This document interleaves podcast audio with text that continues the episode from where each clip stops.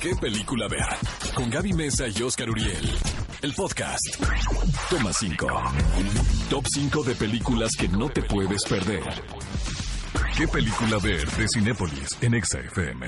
Cinefilos, ha llegado una de las secciones favoritas aquí en qué película ver, llamada Toma 5. Cinco películas que ustedes pueden disfrutar en la plataforma de Cinepolis Click. Y porque estamos de muy buen humor y un corazón muy danzante. Hemos ido a terapia dos veces por semana y funciona muy bien, la verdad, porque de pasar a los mejores antihéroes esta semana tocó La vida es un musical. Exactamente, películas musicales que realmente han tenido muy bonito impacto en la sociedad, ya sea por sus canciones, por sus protagonistas, por sus historias. Y, Todos demás. los títulos los pueden encontrar en Cinépolis Click, así es que si se les antoja ver una película no hay mejor manera para pasar el sábado que ver uno de estos títulos.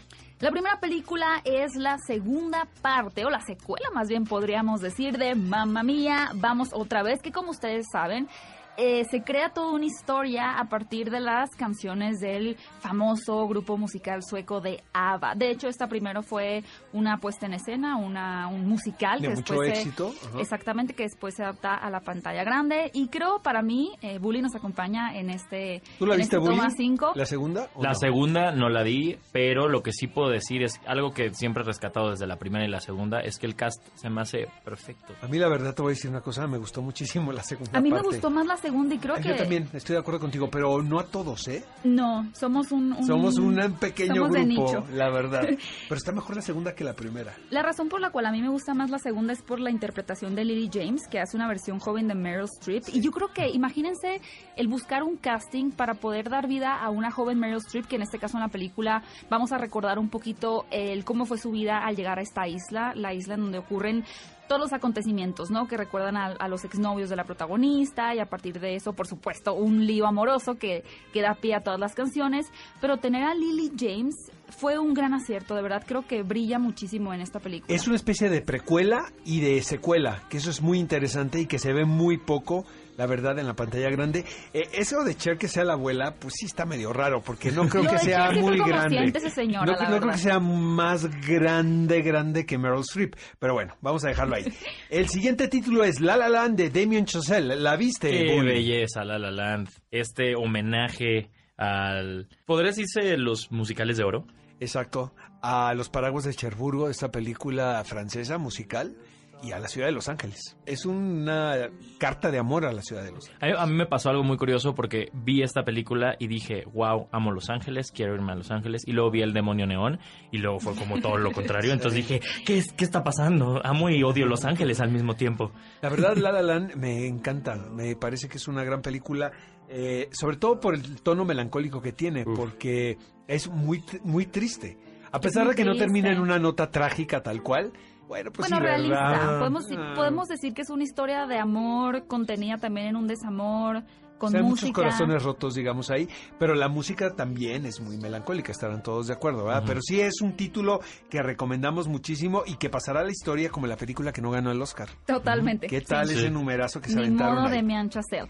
La tercera película es Nace una estrella, pero ni es la de los 30, ni es la reciente con Lady Gaga, sino que es, yo creo que la que todavía encabeza la Esta lista. es la mejor, yo creo, de todas. La de ¿eh? 1954. Fíjate que lo que es bien padre de esta versión de Nace una estrella es que la carrera de Yuri Garland a este punto ya Ujú. venía a la baja. Eh, ya no estaba en el estudio donde estuvo por muchísimos años eh, como exclusiva y que le dio tanto dinero y tanto éxito. Entonces esta película se hace de alguna manera independiente, o sea, esto es entrecomillado, ¿no? Porque no estaba, no tenía el apadrinazgo tal Ujú. cual de un gran estudio, a pesar de que la distribuyó un estudio, pero el dinero se juntó de manera independiente y estamos hablando de 1954. Entonces realmente era una apuesta muy cañona donde muchos tenían que perder, o sea, para empezar los y inversionistas. se trataba de un remake. o Eh, sea, se- trataba de un remake y de una historia, podemos decir que estaba aprobada, pero más que nada esta película representa el regreso de Judy Garland, porque sí les cayó la bo- las bocas a varios. Es espectacular, caray, tiene unos, unos planos, secuencias musicales eh, como pocas veces hemos visto. Dir- dirige George Cukor, que era un realizador que estaba especializado en actrices en ese entonces. Entonces, este es una película padrísima, la verdad. La cuarta película es Dreamgirls, dirigida por Bill Condon. Dentro del reparto tenemos, por ejemplo, a Jamie Foxx, Jennifer Hudson y Beyoncé. Pero déjenme decirles que Jennifer Hudson sobresale, ¿no? Eh, en, en comparación con Beyoncé, de hecho, ella hizo una audición con otras 782 actrices. Pero es que es el personaje ahí, Gaby. ¿eh? Ese personaje es el que, es la protagonista de la historia, es la que está contando la historia. Aunque el personaje, porque es una obra de teatro, ¿eh? que montó Michael Bennett. La música es preciosa. Padrísima. creo que finales de los 70, algo así. Este, el personaje protagónico era el de Effie, ¿no? Y obviamente para la película, pues querían a alguien muy importante para ser el otro, la contraparte, y, crecieron el, el, el personaje, que es un personaje que las malas lenguas dicen está basado en Diana Ross. El último título de este toma 5 es Nine, una vida de pasión, dirigida por Rob Marshall.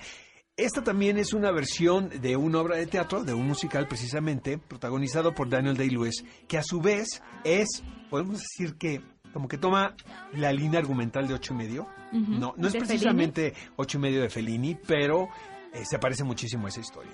Y también está rodeado de un elenco impresionante que es Sofía Loren, hacia su mamá, está Fergie, está Nicole Kidman, Penélope Cruz, Marion Cotillard, eh, tiene un elenco. Kate Hudson. Kate Hudson, exactamente. Genial.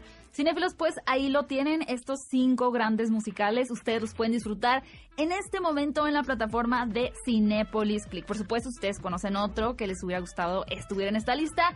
Escríbanos en nuestras redes sociales con el hashtag qué película ver. ¿Tu musical favorito? Jesucristo Superestrella. Claro. Increíble. Oye, muchas gracias, Bully, por acompañarnos aquí en qué película ver. Qué emoción Y feliz cumpleaños. Muchas gracias, que se repita. Son días de fiesta. Semana cumpleaños. Semana cumpleaños.